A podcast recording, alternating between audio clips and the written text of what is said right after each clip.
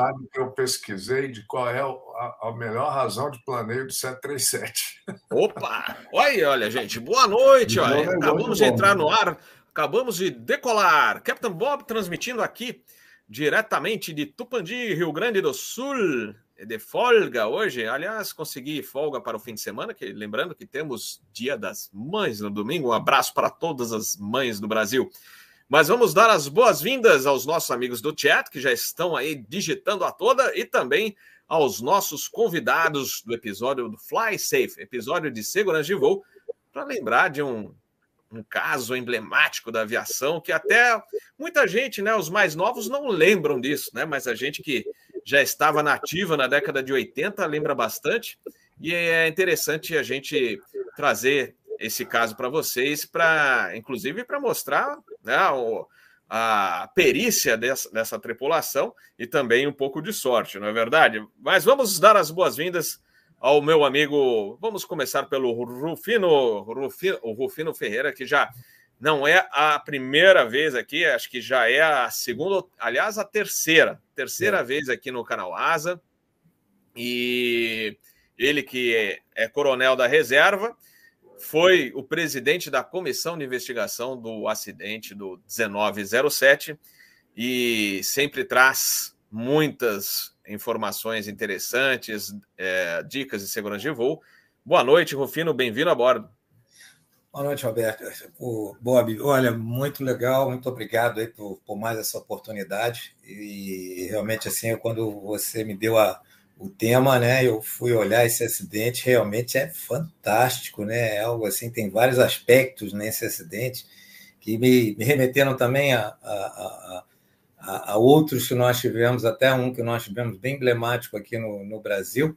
Mas eu acho que aí, né? Nós estamos aí com dois experts em 737 aí, então da parte técnica eu tenho certeza que a gente vai saber de muitos detalhes aí sobre esse motor, né? Mas é, realmente eu vi algumas coisas interessantes além da parte dos motores, mas o que envolve uma decisão dessa não é brincadeira, não. Obrigado pela oportunidade de estar aqui com vocês e aprender um pouquinho sempre. É, legal, legal. Bem-vindo a bordo. Lembrando que 737-300, o Captain Bob voou um pouquinho lá na VASP, o Ivan também voou bastante. E o, o 737-300 era conhecido como chique, né? E o 737-200, que era o mais antigo, ficou como brega. Era é. época de novela, brega e chique, ah. tá aí, ah, como o outro é. E aí, só que depois veio outro apelido, era o Cascão. Não gostava de, de banho de jeito nenhum. Então a gente vai ver sobre isso aí também.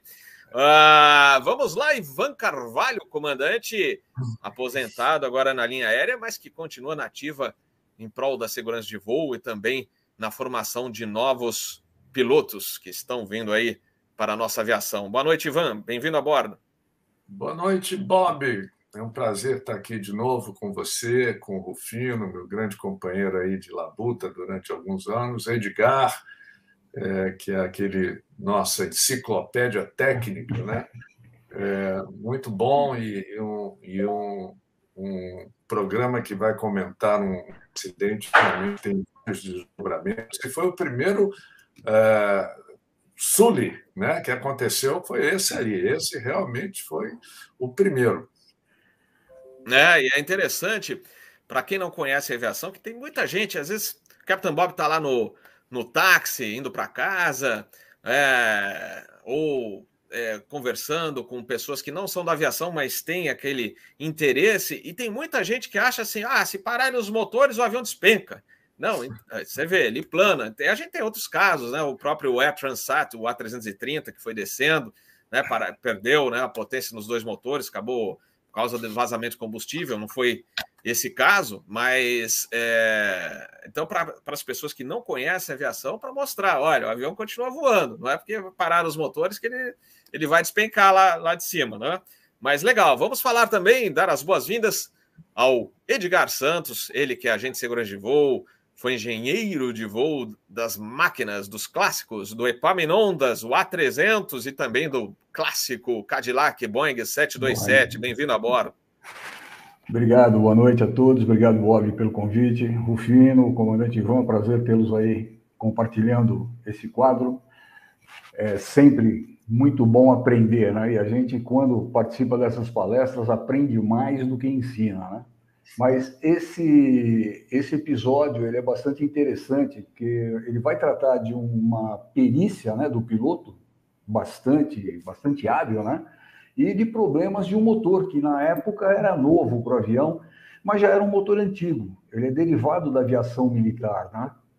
E é um, um dos motores hoje mais confiáveis que a gente tem. Então, acho que o é papo verdade. vai ser muito legal. É verdade.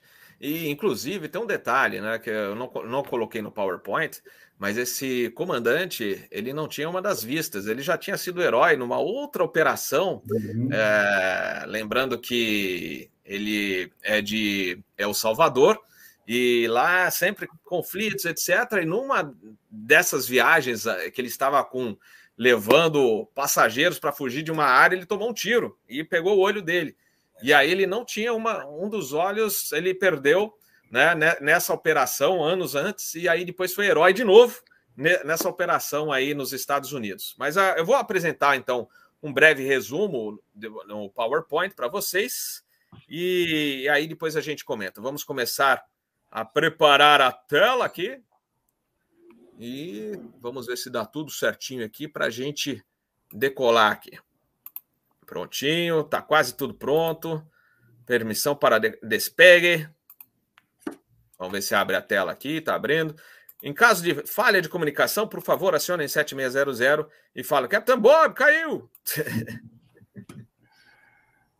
então tá aí. Já estão com a tela cheia? Afirmativo. Então vamos lá.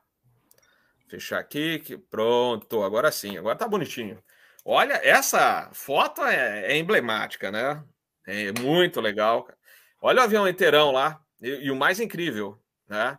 Eles só trocaram a parte de, de, motor, né? Fizeram a manutenção, acho que chegaram a trocar até motor lá. E tinha a parte do radome que estava danificado, e aí levaram o avião até uma estrada e ele decolou. Mas vamos lá, vamos explicar o que aconteceu. Então, dia 24 de maio de 88, 8, maio de 88, Captain Bob tinha seus 17 para 18 anos, já entusiasta da aviação e acompanhando de perto pela revista Flap, tudo que ou a Voar, que na época acho que existia Voar também, e a gente acompanhava a aviação e logicamente no noticiário saiu essa manchete desse avião da TACA, né? Então, 24 de maio de 88, voo 110 da TACA International era operado pelo Boeing 737-300, matrícula americana ainda, November 75356. Esse avião era novinho, tinha quatro meses só de voo. E, e ele tinha sido entregue, como eu escrevi aí, recém-entregue à companhia salvadorenha. Então, quatro meses de voo só. O trajeto ligava San Salvador a Nova Orleans ou New Orleans, no estado de Louisiana, nos Estados Unidos, com escala em Belize. O horário que aconteceu, aproximadamente meio-dia e 55. Ainda bem, foi de dia, ainda bem. Mas vamos lá. Ao iniciar a descida, ele estava no nível 350, 35 mil pés. A tripulação observou no radar da aeronave duas grandes células de tempestade. Como é que ela viu? Ela tinha ah, apontado no radar os CBs, né? Você vê onde está a formação e tinha a tonalidade amarela e vermelha. Né? Então, vermelha era bem o núcleo lá onde estava o pior do CB. E eles viram que tinha um espaço entre esses dois CBs para eles cruzarem, né? Esses dois CBs numa área que estavam menos, né? Uh, segundo a avaliação deles, menos problemática. Porém, ao cruzar a área é, dos dois CBs, no nível 300, comandante observou, e eu acho que vai balançar. Ele, por conta, selecionou até, coloquei Operação Cascão aí, vocês já, já observem que isso aí, depois da, desse, desse problema e de alguns outros casos, é, é, tornou-se mandatório. Você vai, vai pegar água, liga ignição contínua dos motores, porque o CFM tá, esse motor era novo para o 73 no, no, no, mercado, no 737, 300 era modelo novo e ele tinha o um problema uh, inicial. Depois acabaram os problemas dele, mas levou um tempinho até descobrirem o que estava pegando lá. Então eles é, selecionaram, o comandante selecionou a ignição é, contínua e o engine anti-ice. Aí, olha o que aconteceu. A aeronave, então, ingressou, como o comandante desconfiou, em área de intensa turbulência e não só isso, muita chuva e granizo. O que, que aconteceu? Ao cruzar o nível 165, os dois motores apagaram. Aí a tripulação deu partida na unidade de força auxiliar, Auxiliar Power Unit, né, para recuperar certas coisas, né, gerador, né, porque eles perderam os dois geradores dos motores, então já vamos ter um geradorzinho aqui. Então ligaram, deram partida no APU e a tripulação iniciou os procedimentos para tentativa de acionar esses dois motores com a força do vento. Só que para ele conseguir isso, é chamado windmilling, ele tem que descer com uma certa velocidade para aquela aquele impacto do ar fazer girar aquele, aquele motor, o fan, e aí ele sim ele tem uma rotação mínima para conseguir tentar dar a partida nesses motores, tá? E aí o, os passageiros e os tripulantes, logicamente, da, da cabine, é, se prepararam para o pouso de emergência, porque falaram assim: olha, a gente vai tentar, mas não garanto, né? Então pode ser que a gente vai ter que fazer um pouso forçado, ou seja, fora de área aeroportuária. Né? Aí, felizmente, aquilo que eu falei, né? durante o dia, isso facilitou bastante, mas sem. Aqui a gente não está tirando a perícia da tripulação. Né? Mas, felizmente, a tripulação avistou uma área descampada. É, era uma faixinha estreita, mas era plana e estava livre de obstáculos e traria menos, traria menos danos para a aeronave. E o pouso foi um sucesso. Os danos apenas no radome, que já tinha pego o impacto do granizo durante a descida, e dos motores. Né? Fora isso, niente. Nenhum dos sete tripulantes e 38 passageiros se feriu. Então, foi fantástico. E dias depois, depois é, passando o período de manutenção e os trabalhos, logicamente, tem que ser feita a investigação, o NTSB, a aeronave foi levada até uma estrada de onde deu partida nos motores e decolou finalmente para completar a sua viagem. Incrível! Olha lá, aí está o, o avião pousado. Olha só, parecia até que já era uma pista que uma área preparada, né? Falou assim: olha, não é para 737, mas pode vir que vai aguentar, vai ficar bonito. Olha só que fantástico. Então, poucos danos na aeronave, né? É isso aí, esse é o resumo. Olha, essa cabine do 737-300, a mais clássica, tá vendo? Os, ainda não, você não tinha os indicadores do, do, da parte de motores, né? Daquela mais nova, né? Então eram os, ele era meio híbrido, né? Parece um pouquinho o, o Brega, e, e, um pouquinho do 737-300, afinal de contas, você já tem o computador aí, já tinha o EFIS, um pouquinho diferente do que temos nos dias atuais. Vamos lá, vamos voltar aqui para o estúdio, removendo. Pronto, voltando aqui aos nossos estúdios, eu vou passar então inicialmente para o meu amigo Ivan Carvalho e o Have Control. Oh, beleza, bacana. Bem, é, pessoal que está nos assistindo, é realmente um, um acidente muito interessante que é, traz uma série de, de, de, informações que depois que a gente lê o relatório e não só também vê o depoimento do comandante, a gente vê que teve um combinado também de muita sorte, né? Bem, tripulação do dia do acidente era a mesma que um dia anterior, fazendo o mesmo voo, pousou em Belize, e, que era São Salvador, Belize, Nova Orleans, e durante a partida eles não conseguiram partir o motor número 2, isso no dia anterior. A manutenção agiu e identificou que a bateria do avião estava descarregada. Vejam bem que esse é um fator sorte, que eu vou comentar depois. Trocaram a bateria e no dia seguinte, a mesma tripulação assumiu. Eram três comandantes. O comandante Dardano é um comandante novo, com 29 anos, mas já acumulando mais de 16 mil horas de voo. É, como o Robert falou, ele, mais novo, durante um voo monomotor, ele foi atingido é, por uma bala é, proveniente de, um, de uma área de conflito que ele estava sobrevoando. Ele perdeu uma vista e muitos dos nossos ah, ouvintes podem perguntar como é que um piloto que perdeu uma vista pode estar voando num avião comercial. Ele era baseado em Nova Orleans, o comandante Darda do Dataca. E para que ele pudesse voltar a voar depois desse evento que dá perda da visão, ele teve que provar a capacidade dele voar monocular e para o FAA também. Então, foi assim que ele recuperou a primeira classe dele. Abrindo um parênteses, é, no Brasil nós temos alguns pilotos monoculares também, a ANAC seguiu o mesmo protocolo do FAA para poder aprovar esses pilotos. Bem, a 737, então, no dia, como o Roberto falou, eles iniciam a descida e nessa descida, cruzando mais ou menos 35 mil pés, uh, eles identificam um, células muito pesadas e eles resolvem fazer um pequeno desvio entre duas células.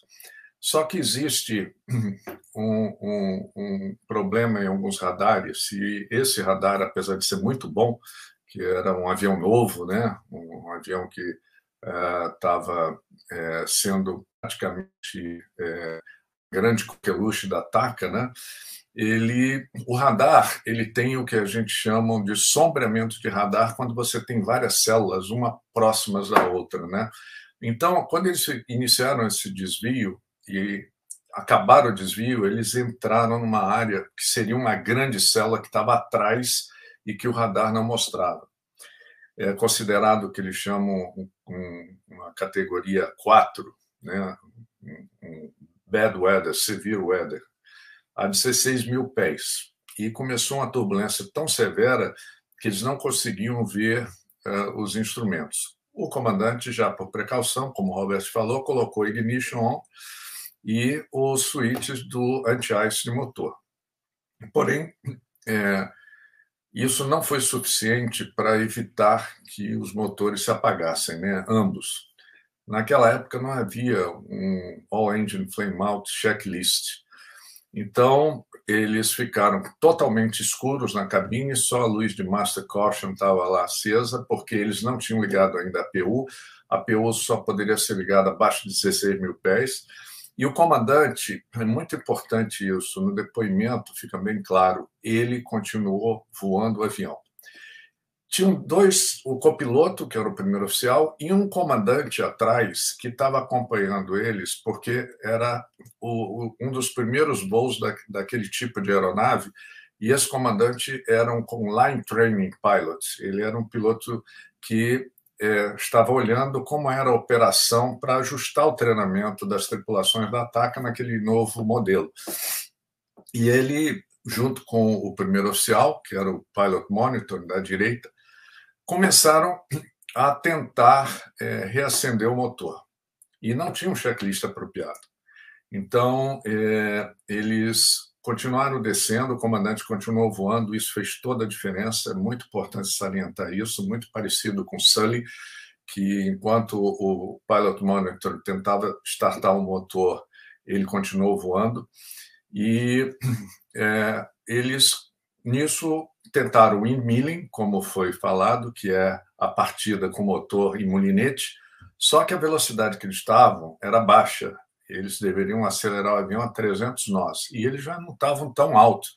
Então, isso daria um pitch no avião muito intenso. Então, o comandante manteve aquilo, não conseguiram, e aí eles startaram a PU. Startaram a PU, tiveram instrumentos stand-by, né? e conseguiram passar a mensagem de Mayday para o ATC.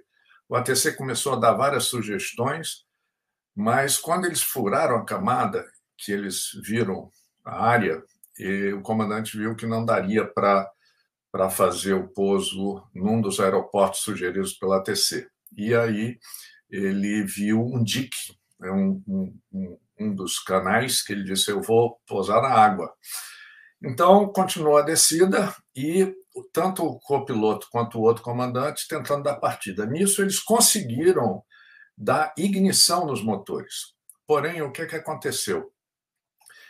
Além da água, muita água, é, gelo entrou dentro do que a gente chama o core do motor, que é a, a parte interna onde o ar é comprimido, vai para a câmara de combustão, há ignição e aí movimenta as turbinas depois da câmara de combustão. O que aconteceu? Como os ignitores, as velas entraram e tinha combustível, a câmara pegou e começou a aumentar a temperatura. Só que o gelo não permitia que a, aquela eficiência térmica se transformasse em potência. E a turbina que fica logo depois da câmara de combustão começou a se danificar pela alta temperatura. Aí deu mensagem de, de é, alta temperatura e eles cortaram os motores e disseram: agora nós viramos um planador. No 737, só para os nossos é, companheiros que estão nos assistindo, é, o, a melhor razão de planeio dele, a mais ou menos 44 mil quilos, é 210 nós. Né? A 210 nós, você tem uma razão de descida em torno de 2 mil pés. Se você vier direto, você pode construir né, mentalmente uma rampa que ela é mais ou menos da seguinte forma: você pega a sua altura, né, e você tem a sua altura igual a quatro vezes a distância. Então, se você está a 16 mil pés, você sabe quanto você alcança para posar. Então, isso está é, mais ou menos não claro no manual do 737, mas a gente infere porque ele te dá uma razão de, de descida com 47 mil pés com power off, né? Então, mais ou menos é isso aí, tá? Para aqueles que são curiosos. Então, dá para até você, se tiver altura, fazer um, ILS e a 500 pés você dá o gear down. O que é que aconteceu? Ele, quando ele estava mirando o canal, o copiloto disse: Não, olha, ali do lado do canal tem uma área meio plana, que era um dique, né? a superfície de um dique. Aí ele percebeu que ele estava alto.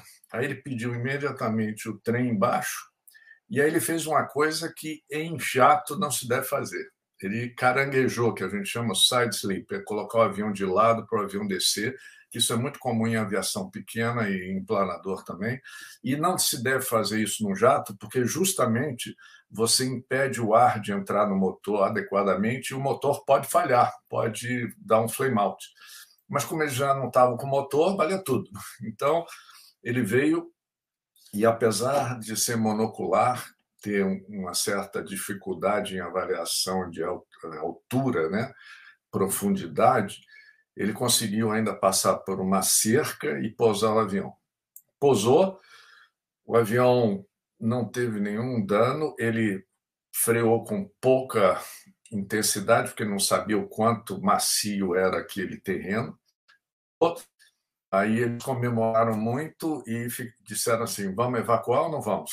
Aquela dúvida. Aí resolveram evacuar, porque poderia o avião, o solo não aguentar, o avião afundar, então resolveram evacuar, deram a, a, a ordem de evacuação.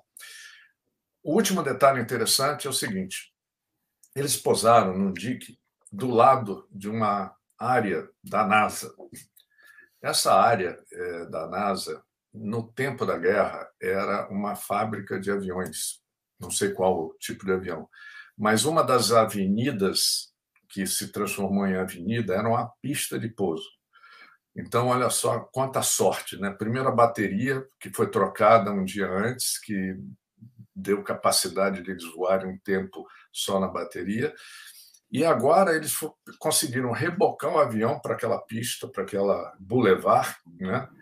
que, se eu não me engano, o nome era. Tem, tem escrito lá, era Boulevard Saturno. Aí trocaram os motores, radome, aí o FAA autorizou um voo com mínimo fio, eles decolaram e pousaram é, em New Orleans. Então, depois desse acidente, a CFM fez uma série de modificações. O spinner, que era redondo, aquela aquele nariz ali onde ficam as fan blades, né? Ele era redondo, passou a ser elíptico. Incorporaram uma distância, maior distância entre as fan blades, aumentaram o número e também incorporaram o que eles chamam das portas das bleeds variáveis, que fica já dentro do, da entrada do compressor, para que, quando tivesse muita água, essas portas abram e, e, o, e o, próprio gelo e a água saiam, né? É, mantendo o compressor com fluxo de ar mais constante.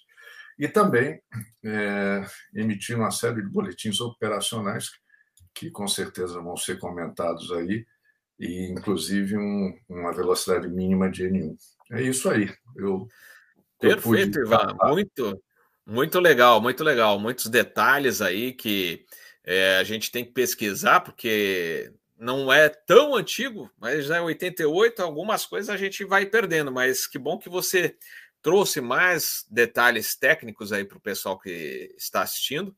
E é, lembro, inclusive, que houve um caso com o Connerl, né, um, um 737-300, é, também apagou o motor aí por causa de água, e, e, isso porque já existia um boletim, não sei qual foi a época certa, que eles tinham que tirar, é, acho que estavam ainda é, pesquisando as falhas, né, e tinha que tirar o autotrust, o autothrottle, que no, no caso do 737-300 era o autothrottle, e aí manter uma certa potência enquanto entrasse, é, não podia deixar em idle, né? Tinha que deixar uma, o motor ligeiramente acelerado. E aí o, o copiloto, é, nesse caso do Continental, alertou o comandante e o comandante falou: não, acho que não tem esse boletim, e aí apagou. então tem esse, esse caso também. Uh, vamos ver, Edgar. Eu vou deixar o Rufino é, mais para o terceiro aqui, viu, Rufino? Para o Edgar passar mais alguma parte técnica, e aí você vem, como um grande investigador do, do CENIPA que você foi, né? Também trazer essa parte da, de, de investigação e tudo mais. Vamos lá, Edgar.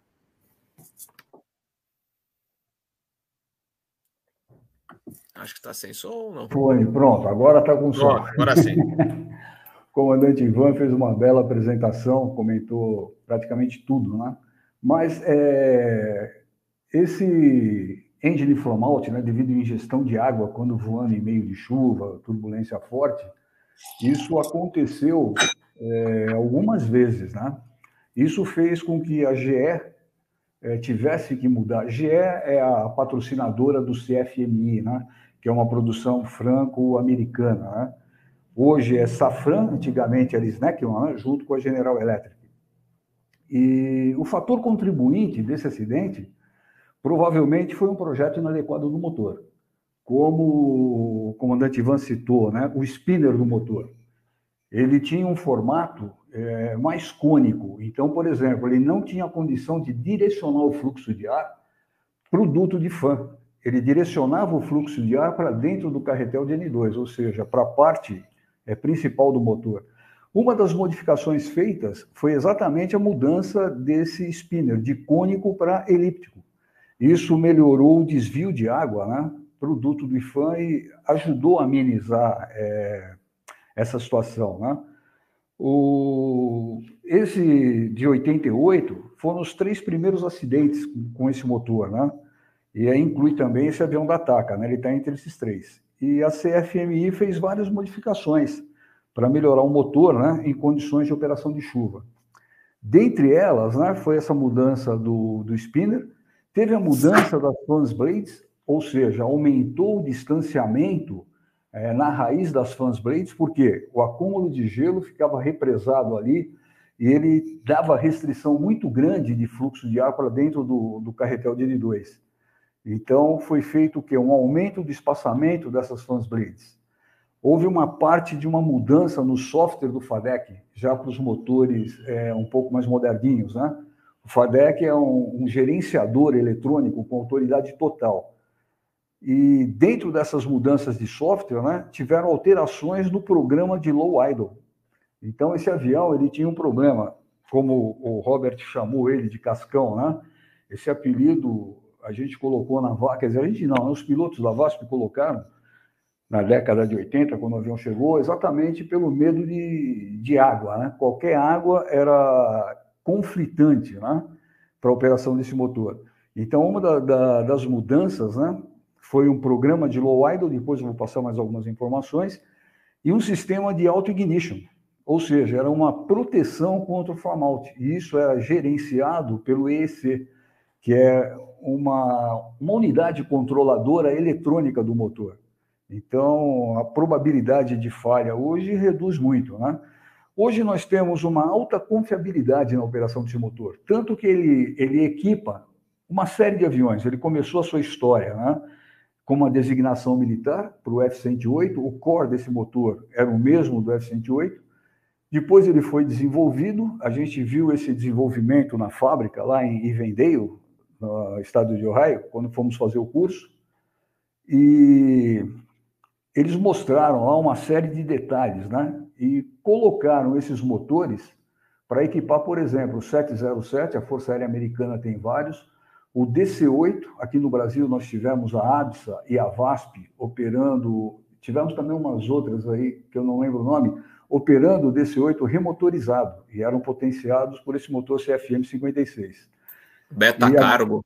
Beta Cargo, exatamente. Essa, essas empresas é, operavam esse tipo de motor. A grande vantagem desses motores né, é a baixa emissão de poluentes, o baixo nível de ruído e o baixo consumo de combustível. Só que no projeto inicial, o consumo era tão baixo que, fazendo uma descida na condição de marcha lenta, de idle, com 300 nós de velocidade, o RPM de N1 ficava abaixo do que teria que ser o normal gerenciado pelo combustível. Inclusive, muitos pilotos na época, eu não sei se o Robert e o Ivan chegaram a ver isso, ou, ou observaram isso, muitos pilotos na VASP reportavam que o EGT do motor durante as descidas ficava abaixo da faixa verde. Eles tinham isso como uma preocupação, e era uma preocupação realmente que poderia gerar a parada do motor, caso né, você tivesse é, umidade. Mas depois dessas mudanças, o que, que acontece? Esse motor ele se torna um motor de altíssima confiabilidade, ele tem um reliability departure, né? ou seja, uma confiabilidade de liberação para voo né? de 99,95%, ou seja, de cada 100 voos programados, 99,95% ocorre.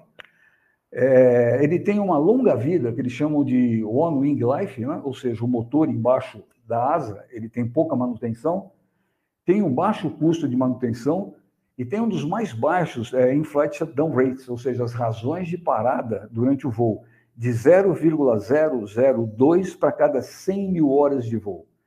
Hoje, esse avião conta com mais de 15 milhões de flight hours, sem grandes intercorrências, né? E houve algumas mudanças no idle, né? Então, ele começou com low idle, onde ele tinha duas situações: ground idle, que provê uma potência adequada né, para que você faça o táxi, tem um baixo nível de ruído e tem uma eficiência de freio.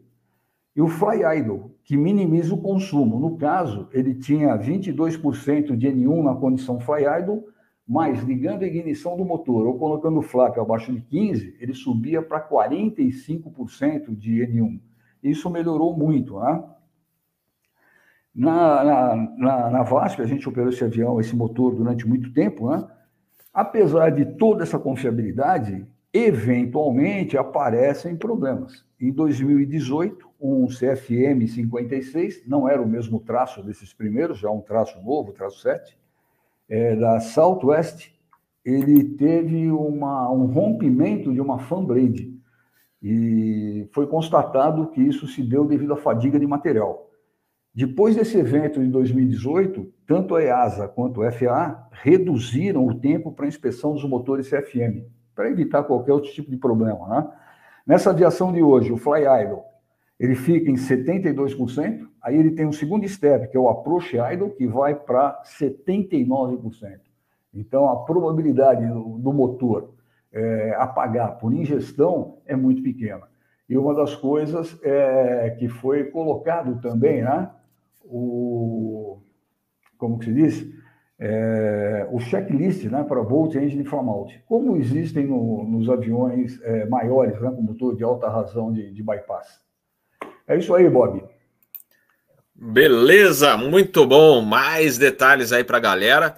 Agradecendo aí o café para o Sérgio, o Davi, muito obrigado. Já mandaram uma pergunta aí, vamos responder dentro do possível aí sobre a operação lá no Alasca, mas olha, essa aviação antiga, é, eu acho que aos poucos, né, falando da aviação a pistão, eles vão procurar substituir mesmo. É, é que eles também, esses aviões mais antigos, pousam em qualquer canto, né?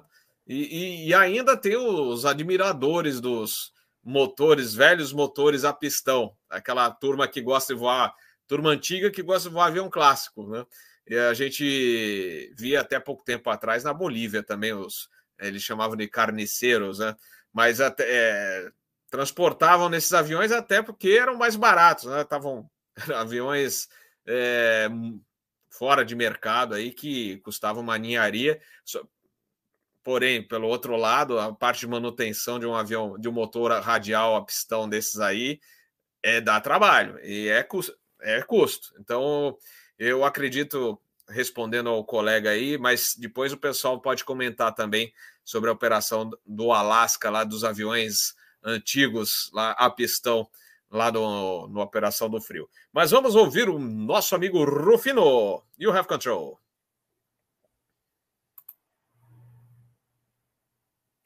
Tá sem áudio, Rufino. Opa, vamos tentar acionar por aqui. Tio, tamo aí. Agora sim, agora sim. Ah, acho que eu briguei, né? Obrigado, Bob. Na realidade, é, é, é, difícil a gente ter né, mais controls por diante de tanto expert aí em 737 é. também, né? Mas somente nessa parte técnica dos motores.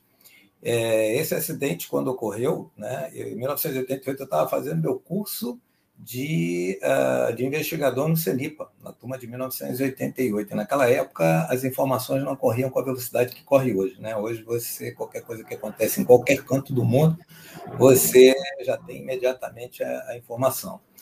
Uh, esse acidente realmente, ele, ele realmente ele, ele remete é, tirando toda essa parte técnica que foi muito bem comentada já pelo Ivan, pelo Edgar, né, a respeito da, vamos dizer assim, de tanta coisa que é que vamos dizer assim que brota de conhecimento de ações pós, é, vamos dizer assim, tudo que se aprende com com, com, um acidente, né, com um acidente desses e, e, e, felizmente um acidente onde nós não tivemos, né, é, é, nenhuma nenhuma fatalidade, né, graças a vamos dizer assim, graças primeiro às boas decisões da tripulação, mas acima de tudo, que eu sempre brinco, né? Tem uma mão lá em cima que define exatamente os destinos de cada um, porque realmente, olha, uma situação dessas, é, onde você atravessa, você escolhe, que é o que normalmente né, a gente faz quando a gente né, vê aquela, aquele monte de célula na, na, frente da gente, a gente procura realmente procurar um espaço entre um e outro, e nesse caso ainda houve esse fator particular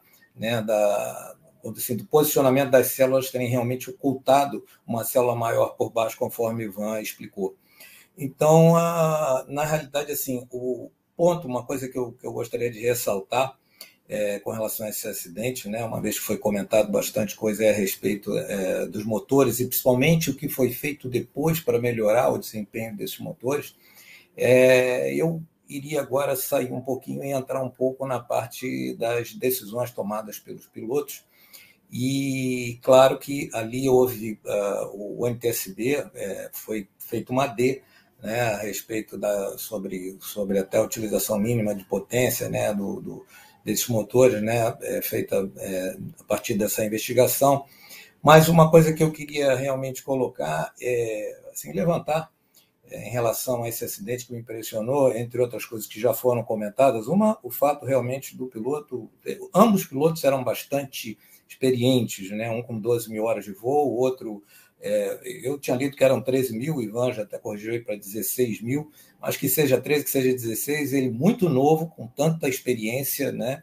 e uma experiência realmente traumática, né? como essa que ele teve, né? do, do, onde ele realmente sofreu acidente, ainda, ainda foi baleado, o que lhe custou uma vista, e ainda assim a determinação dele em continuar voando e recuperar isso com relação a esse comentário que o Ivan fez da, do piloto monocular, é, isso aí, na realidade, a ANAC aprovou, mas, se não me engano, isso já, isso já vem da época do Departamento de Aviação Civil e, e não foi uma coisa muito fácil de ser aprovada no Brasil, não. E realmente a gente tem profissionais hoje é, né, que, graças a, a tudo que, que, foi comprovadamente testado, né, que, que, um piloto monocular, claro, se ele demonstrar isso, ele tem plenas condições de estar. Tá vamos dizer assim, até de, de, conduzir um voo com toda a segurança, e esse caso ele é emblemático nisso. Né? Mas, assim, eu, eu voltaria novamente à, parte do ponto de decisão e da forma como os pilotos tomaram as decisões nesse caso. Uma coisa que eu até acrescentaria, né, quer dizer, só complementaria, né, é, que eu também assisti em alguns comentários que eu vi, alguns filmes que eu vi a respeito do acidente, é, foi o fato de que, primeiro, havia ambos pilotos né, experientes, mas havia realmente uma euforia em torno desse equipamento. Né? Havia realmente, é um, é um equipamento que eu me lembro bem, né? eu, eu, era, eu era novo, né? eu tinha 28 anos nessa época, 27, e o 737-300 ele surgiu assim como uma coisa revolucionária. Né? Eu, por exemplo, era um fã do Breguinha, sempre foi. Meu sonho era um 737-200, assim, quando eu ia na cabine, eu achava fantástico a forma, assim, né? Toda aquela coordenação de cabine. Eu, eu brincava de assim, pois parece uma orquestra tocando, né? Você via uma tripulação, né? Com, com, é, com, aquela, com toda aquela coordenação em realizar os checklists, é né? uma aeronave que tinha uma carga de trabalho pesada, o 200, né? E o 300 surge só pelo fato das telinhas, ele ainda tem muita coisa analógica, né? Mas ele só pelas telinhas e pela aquela oportunidade de você ter um, uma navegação, né? Uma coisa que hoje é corriqueira, mas naquela época nem era tanto de você realmente conseguir ler, ver a sua trajetória de voo projetada numa tela. Eu me lembro que a primeira que eu vi foi a do 67, e eu olhei e falei assim, nossa, isso é uma, isso é uma nave espacial em 1984, né?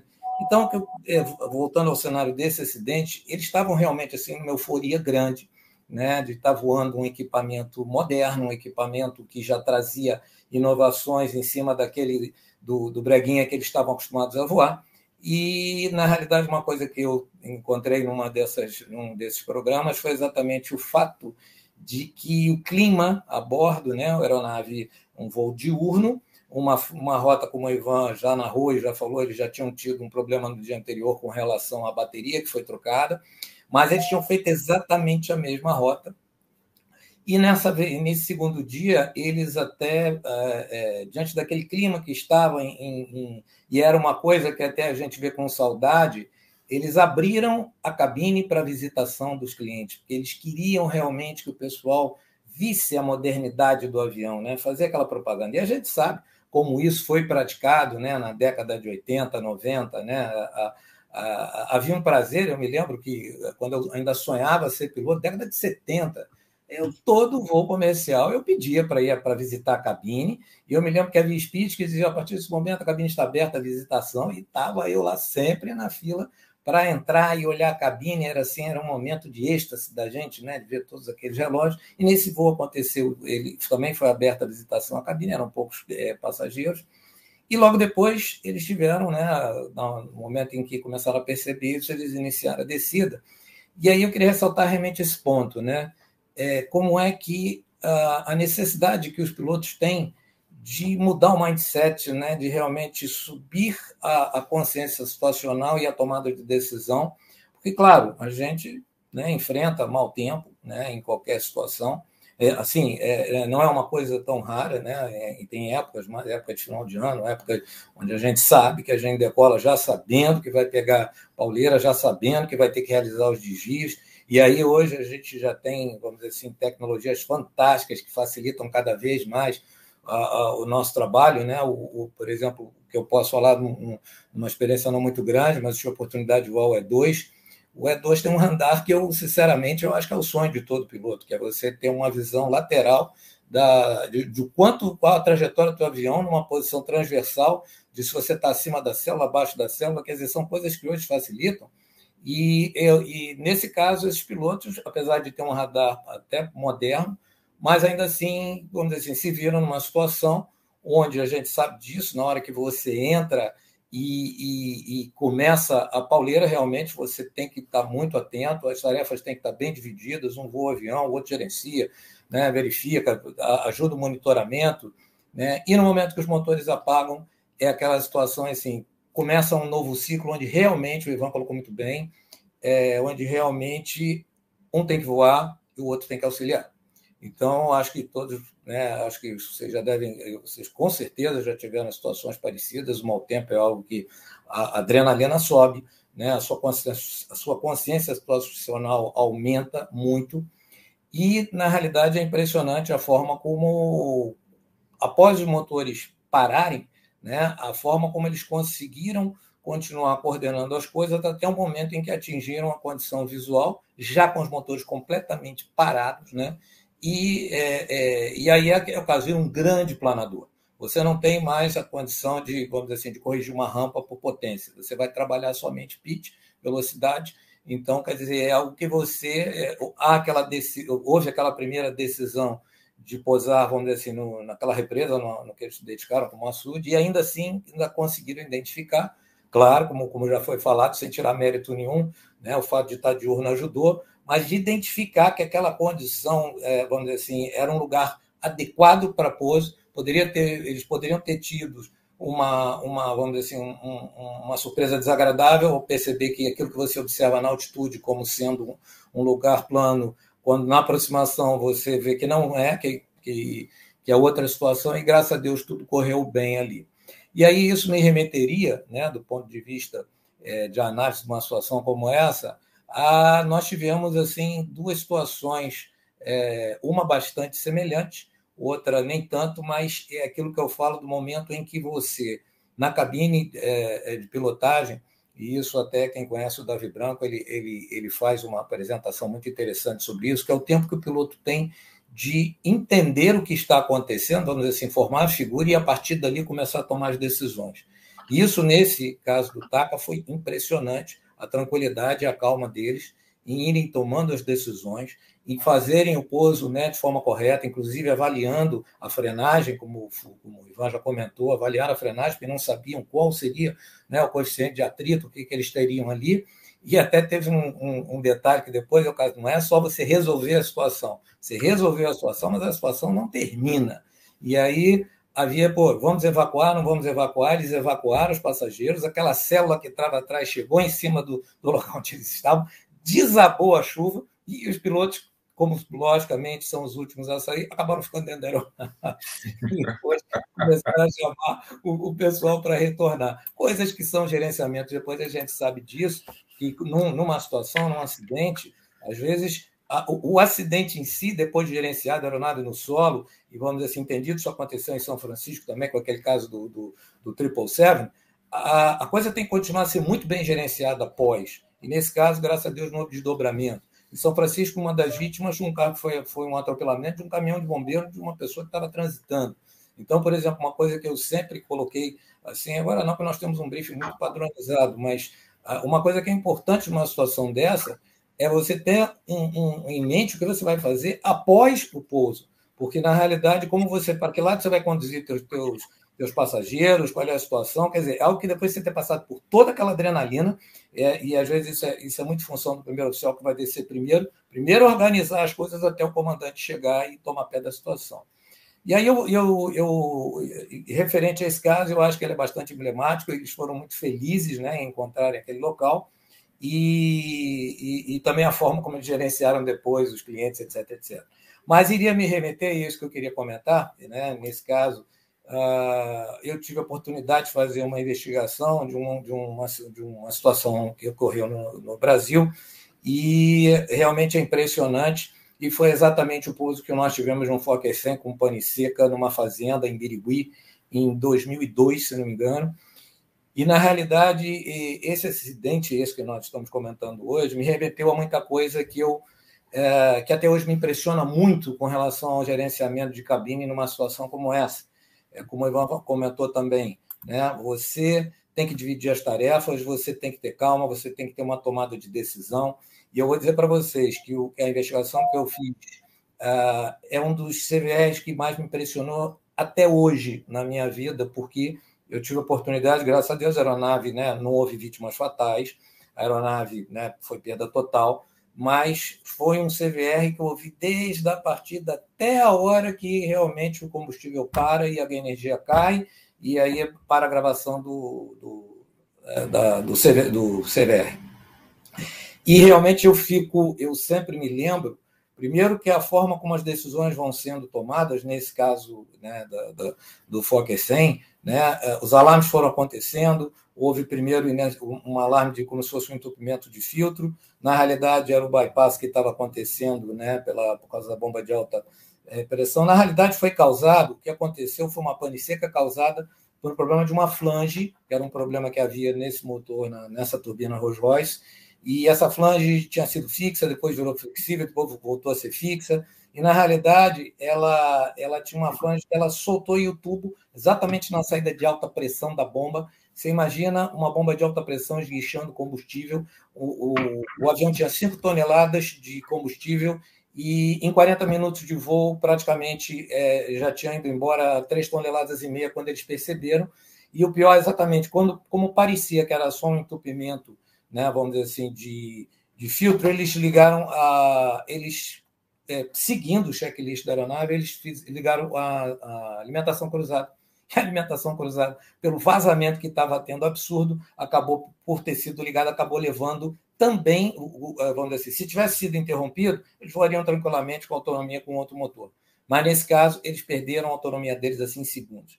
E o que eu faço semelhança com, com esse caso da TACA foi exatamente isso. O tempo que eles tiveram, eles vieram descendo, na dúvida ainda se realmente aquilo estava realmente acontecendo, ou se era uma pane de instrumentos, e os liquidômetros que nesse modelo eles tinham indicação direta vindo dos tanques nos liquidômetros que tem no, no, no painel superior, né? eles, eles realmente começaram a perceber aquilo e uh, iniciaram descida. Eles alternaram, claro, do destino. Primeiro eles iam para Londrina, mas aí desistiram de ir para Londrina. Quer dizer, é aquela sucessão de decisões. Nesse caso do TACA, também pelo fato da chuva e dizer assim, caramba, só que eles ficaram mais rápido na condição de monomotor, porém com mais tempo de raciocinar, vamos dizer assim, de, de estabelecer o planeio, né, de, vamos dizer assim, de, de de poder escolher com um pouco mais de calma. No caso do Sully, que foi comentado, né, o Sully não teve muito tempo para raciocinar com isso. E nesse caso também aconteceu isso.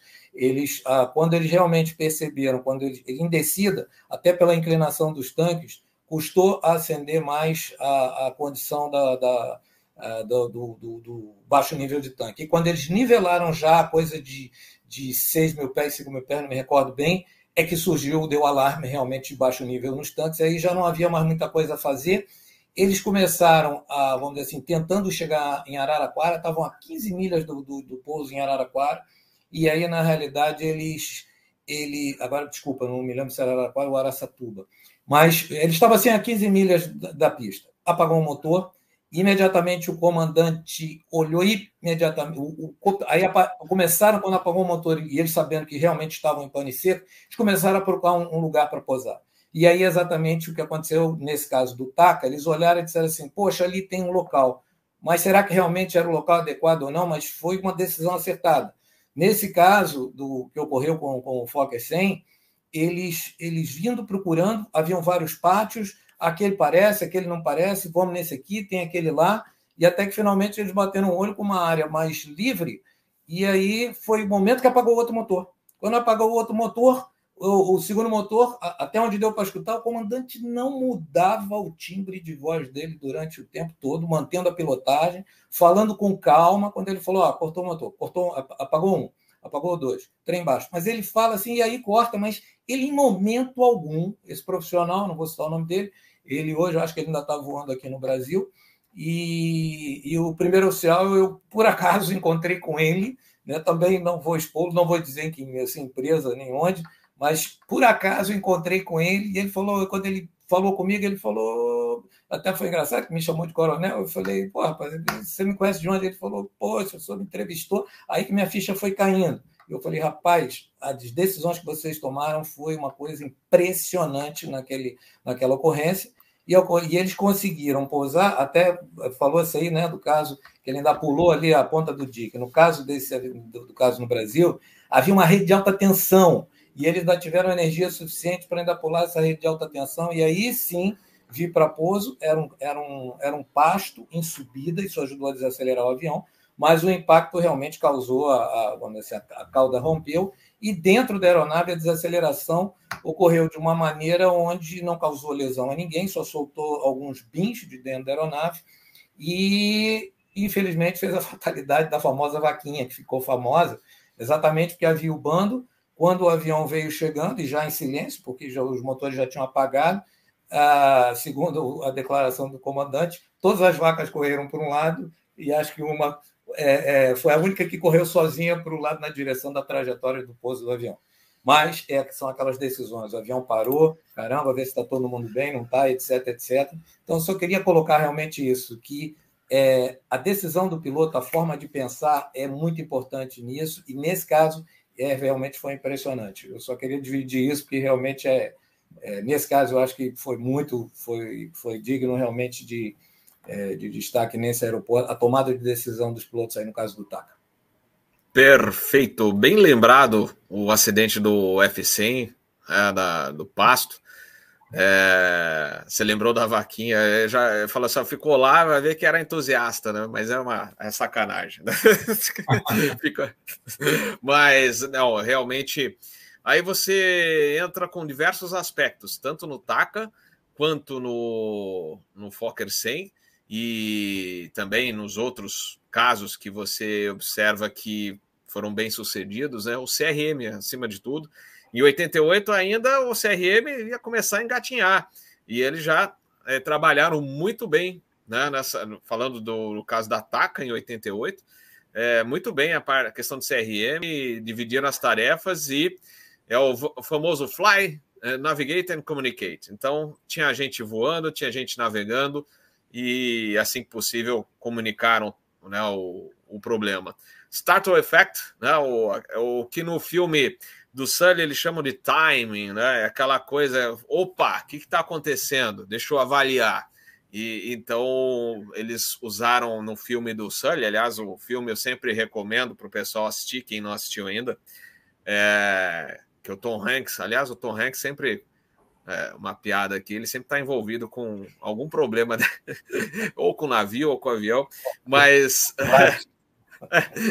e, e, ele fez muito bem o papel do Sully, e, e aí eles usam no filme o, o termo timing, né? que na realidade é o startle effect. Opa, o que está acontecendo onde eu estou? Vou chegar.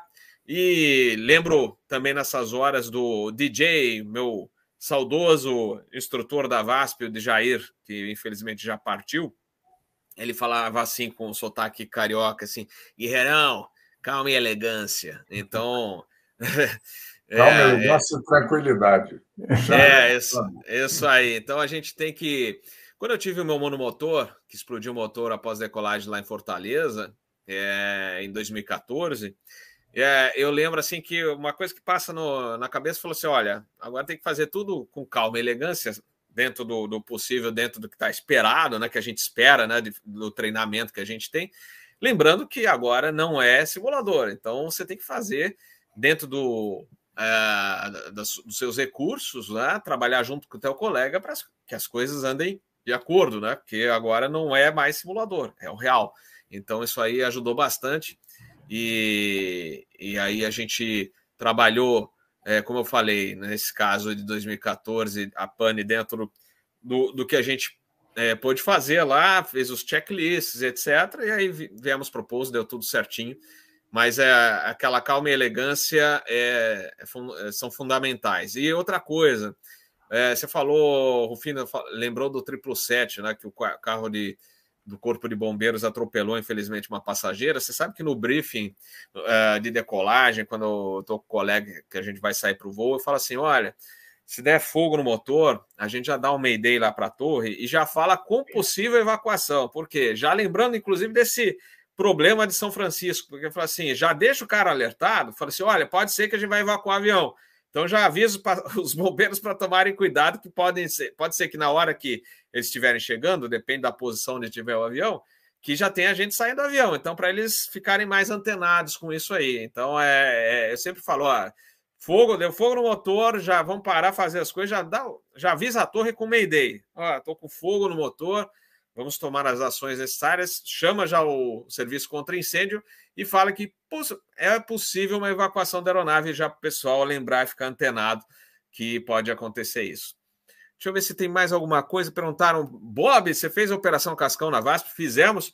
E o Capitão Bob, eu, eu não sei se eu comentei no ar ou comentei antes de, da gente entrar no ar. A gente ainda faz. É aquela coisa que traz do, do, do o como a gente fala, né? Fala assim, o cara ah, vai entrar em água, ah, liga o ignition, não vai fazer, não tem problema nenhum, deixa lá ligado para é uma coisa que você traz do 737-300 e eu uso até hoje. Falar, é mais uma coisinha, deixa ligado aí para é, desencargo de consciência. Então é, é isso que eu queria falar. Uh, vamos para a rodada final do nosso episódio. Tá muito bom, Rufino, Ivan, Edgar. Olha, fantástico. Acho que a gente podia ficar mais uma hora falando de tantas coisas aqui. Rufino lembrou de casos é, interessantes, esse do Fokker 100 mesmo. É, como eu mencionei também do Air Transat, que a gente já mencionou num episódio aqui do 330, também deu é, é aquilo lá, além da perícia, deu sorte, né? Porque ele conseguiu chegar no lugar para pousar e, e também não, não feriu ninguém naquele acidente lá. Mas eu vou passar então é, para as considerações finais e se vocês quiserem adicionar mais alguma coisa, fiquem à vontade. Ivan Carvalho, you have control again. Opa, muito interessante o que o Rifino colocou. Realmente, em 88, você vê, é, prévio ao nosso cenário de CRM intenso nas empresas, mas a divisão de tarefas na cabine né, foi muito bem feita enquanto o comandante voava. É, e para vocês terem ideia, quando ele avistou, eles saíram da camada, ele estava mais ou menos a 5 mil pés, 15 milhas. Se a gente fizer aquele cálculo, a 5 mil pés, é, é, ele deveria estar a 20 para fazer um pouso num planeio só. Por isso que ele usou o recurso do trem de coisa para é, descer mais rápido. Então, tudo isso mostra que ele estava no loop do flying, ele era o piloto que estava voando. Os outros dois, o primeiro oficial declarou Mayday quando recuperou os rádios com a PU, e o outro estava justamente, era um Line Training Pilot, estava também assessorando no, no Jump Seat. Lembrando, o Davi colocou aqui, muito bem lembrado, esse avião ainda é de uma geração que não tinha hatch, é turbine, então era só o uso da PU para você recuperar, então mesmo sem força hidráulica, você voaria no manual reverse do, do 737. É, hoje os aviões fly-by-wire quase todos têm a hatch, runner turbine, além da PU, né, porque tem mais computadores, tem forças hidráulicas mais intensas para atuar uma série de componentes também. Então, uh, é diferente, né?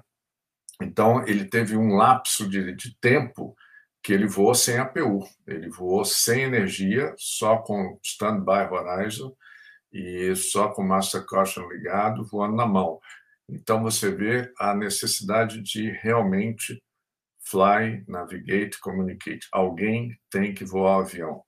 E hoje a gente vê muitos acidentes onde é, essas panes ou esses eventos que acontecem, que não são, digamos, treinados, eles não são é, normalmente do dia a dia do piloto, mesmo um piloto muito bem treinado, é, podem tirar essa sequência que é importantíssima para que você tenha um sucesso, mesmo em condições críticas como essa. Né?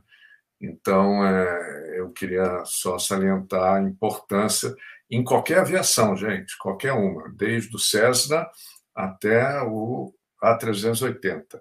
Alguém tem que estar voando avião, alguém tem que estar é, atento à navegação e à comunicação. Então, isso é muito importante. E voar embute duas coisas importantes: atitude e potência.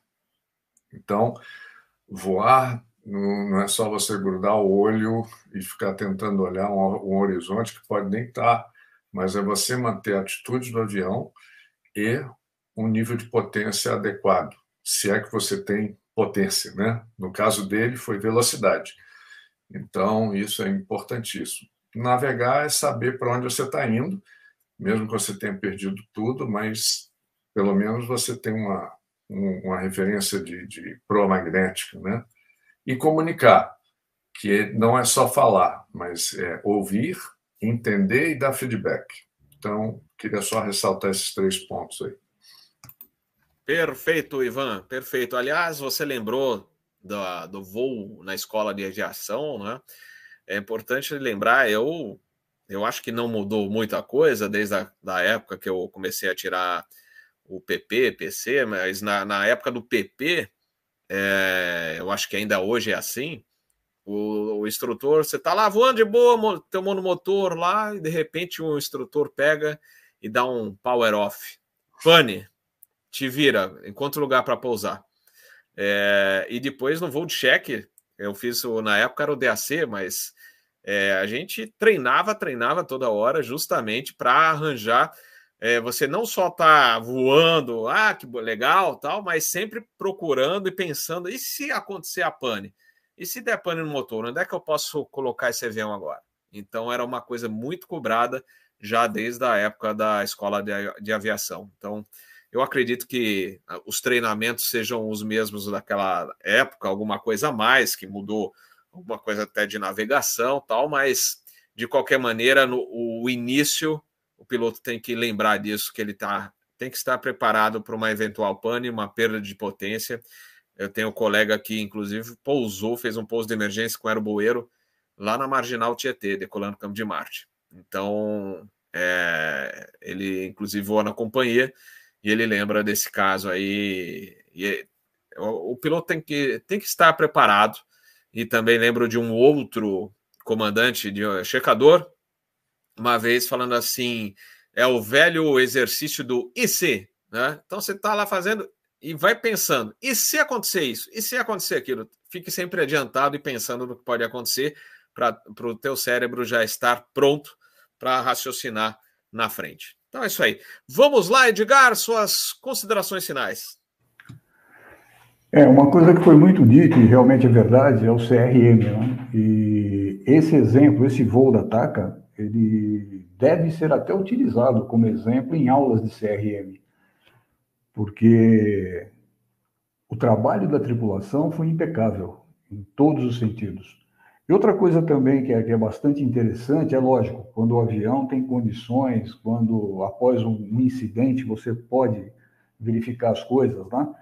O fator contribuinte de projeto inadequado do motor né? gerou uma infinidade de modificações e gera modificações até hoje. Eu não sei se o Robert chegou para pegar essa fase ou se ele lembra disso no 37, é, nós tivemos, não na VASP, mas teve um evento no mundo em que o piloto cortou o motor errado após um alarme de fogo. E o problema todo foi com o discriminador. Então, foi colocado na época até se fiz, fazer 737-400 da British Midland. British Midland, né? Então, British aí foi colocado um, um procedimento em que a cada mudança de energia elétrica, o piloto tinha que fazer o Fire Detection Test. Então você colocava com o external power, fazia o teste, colocava a força do APU, fazia o teste, geradores de motor, fazia o teste, para que ele não desse nenhuma, nenhum conflito né, com, com o sistema de detecção. Ele detectava, mas informava errado. Isso gerou o acidente. Então é, é muito importante a investigação exatamente nesse sentido, né, de você tirar é, lições né, para que essas coisas sejam corrigidas. E o CRM é fundamental, né? É o voar, navegar e comunicar. Isso aí não tem jeito. E com relação a ligar a ignição, né? No 37 você já fazia isso. Imagina como é que era no 27. No 27 você já viu uma, uma nuvem, pô, já ligava a ignição.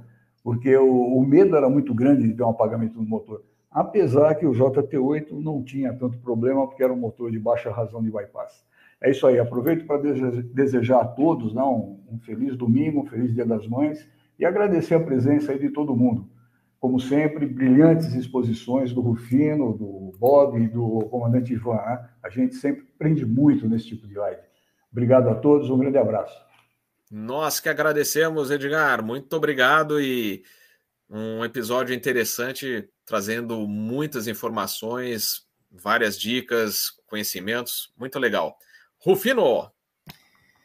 Capitão Bob, antes de mais nada agradecer essa oportunidade de ter aprendido tanto aqui, né, com sempre, nossa, vocês três, é, é eu, assim, eu agradeço a generosidade de me trazer para cá, porque eu aprendo muito com vocês, né, o Ivan, já conheço, né, de convivemos, né, então sempre aprendi muito com ele, e aprendo, e, e vocês, poxa, né, não vou nem falar, mas é, com relação ao episódio, realmente um episódio muito marcante, eu acho que traz muitas reflexões, mostra, como o Ricardo falou, né, a importância das investigações, a, as diretrizes as diretrizes de navegabilidade, né, elas sempre trazem importantes, é, vamos dizer assim, avanços, correções, mas ainda assim eu, eu sempre falo que aquilo que o pessoal é, às vezes costuma dizer que é o problema, o fator humano, o fator humano, eu sempre eu sou um defensor do fator humano, eu digo que o fator humano ele é no final das contas ele é sempre a solução. E nesse caso dos pilotos,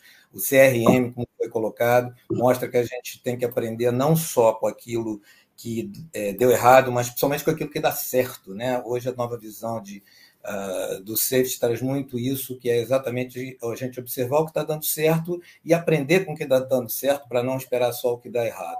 E, finalmente, eu acho que o exemplo desse comandante, em, em ter perdido a vista, ter lutado para, vamos dizer assim, continuar e manter, e é, é, num baita exemplo de superação, nesse episódio veio mostrar, eu acho que veio assim para para coroar realmente que a gente nunca deve desanimar diante de um obstáculo, né? não só pilotos, mas em qualquer outra profissão. Obrigado pela, pela oportunidade, bom final de semana para todos. Muito bom, Rufino. Realmente é, excelentes aviadores né? E, que a gente é, colocou aqui, é, falou bastante né, sobre não só o caso da TACA, você lembrou bem do Fokker 100 e tantos outros, o Sully, são, né, são os exemplos para a galera seguir, né? E principalmente a turma nova que está chegando aí, que às vezes não conhece certos fatos, e, e eu acho que são bons exemplos para eles é, seguirem. E muito obrigado, Rufino, Edgar, Ivan, foram brilhantes aí nas suas explanações. Pessoal, vamos encerrando então o Fly Safe de hoje, desejando mais uma vez um feliz Dia das Mães aí no domingão. É, parabéns a todas as mães, parabéns à minha esposa, excelente, maravilhosa mãe, e também a minha querida mãe, dona Renata. E a, um abraço a todas as mães que estão nos assistindo ou que assistirão o nosso episódio depois. Lembrando, segunda-feira nós temos um encontro aqui, cafezinho de aeroporto. Olha, o Nheco já está aquecendo os motores aí comandante Inheco, que é da turma do TDZ. O Pamplona também estava aquecendo aí os motores aí no chat. Nós temos o Lori, velho Lori, continue subindo, subindo sem restrições, um dos mestres. Famoso. Do... É, o famoso Lori. Ele só tem um defeito, é palmeirense, mas tudo bem. Não, e aí, ele deve, se ele estiver assistindo, falou o seu inseto. mas a gente, é, é, o, o Lori estará conosco e também o Soares, Haroldo Soares, como ele fala, Soares também, outro mestre que vocês já conhecem. E teremos também pessoa nova aqui, o Rafael Escantaburlo, ele que foi controlador de tráfego aéreo, foi da Torre Marte, foi instrutor, super controlador de tráfego aéreo e hoje voa Boeing 737. Muito legal, ele estará conosco também contando causos, entre aspas, né? Uh, causos da época de controle de tráfego aéreo. Ele vai contar também um pouquinho da história dele, que ele é legal para muita gente, né? Ver a superação, o esforço né? para chegar onde ele sempre quis, que é o, a cabine de um Boeing ou de um jato comercial. No caso, ele está hoje no 737. Então, ele estará conosco e aí vocês poderão mandar, inclusive, perguntas para ele que ele ficará feliz em responder. Então é isso aí, pessoal. Muito obrigado. Desejo a todos uma ótima noite, bom final de semana e um bom Dia das Mães. Até a próxima. A gente se vê então segunda, segunda-feira, 8 horas da noite, cafezinho de aeroporto. Valeu!